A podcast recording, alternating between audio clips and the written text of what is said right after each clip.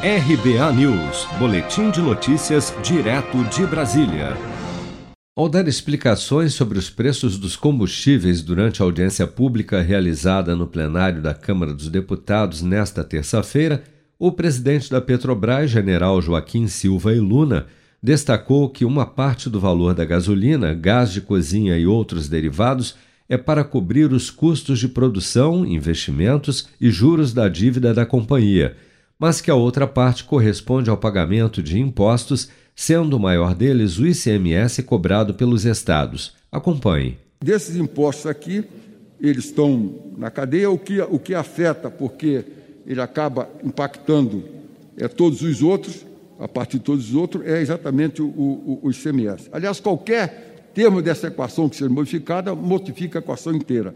Necessariamente, quando há uma flutuação nos preços, não significa que a Petrobras teve é, alteração no, seu, no preço do seu combustível. É um efeito que acontece em, em cascata e gera alguma volatilidade no preço do combustível.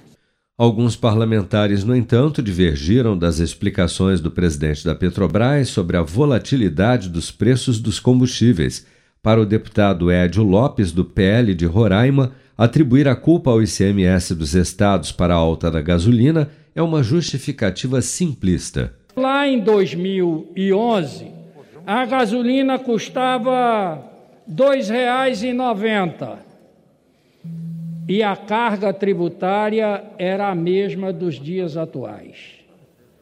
Portanto, que a carga tributária, sobretudo o ICMS, é um fator que pesa no resultado final do combustível, é verdade. Agora, é simplista dizer que só isso é a causa. Já para o líder do PSDB na Câmara, deputado Danilo Cabral, do Ceará, autor do requerimento de convocação de Silva e Luna, além da questão tributária, não se pode omitir da população outros fatores que também são responsáveis pela alta dos combustíveis. É necessário que essa casa, de novo, a casa do povo brasileiro, seja capaz de arbitrar uma revisão desse pacto federativo para diminuir a incidência dos impostos.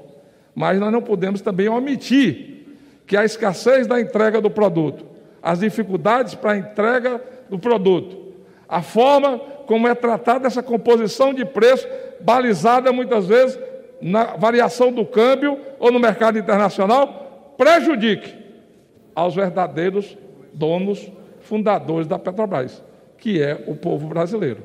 Segundo Danilo Cabral, quando foi preciso, o Congresso foi solidário à Petrobras. Aspas. No momento em que ela precisou do Brasil, quando ela precisou de aporte financeiro, nós votamos aqui o aporte para salvar a Petrobras do caos que foi o fim do período da Lava Jato.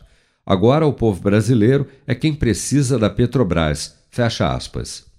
Você está preparado para imprevistos? Em momentos de incerteza como o que estamos passando, contar com uma reserva financeira faz toda a diferença. Se puder, comece aos pouquinhos a fazer uma poupança. Você ganha tranquilidade, segurança e cuida do seu futuro. Procure a agência do Sicredi mais próxima de você e saiba mais. Sicredi, gente que coopera cresce.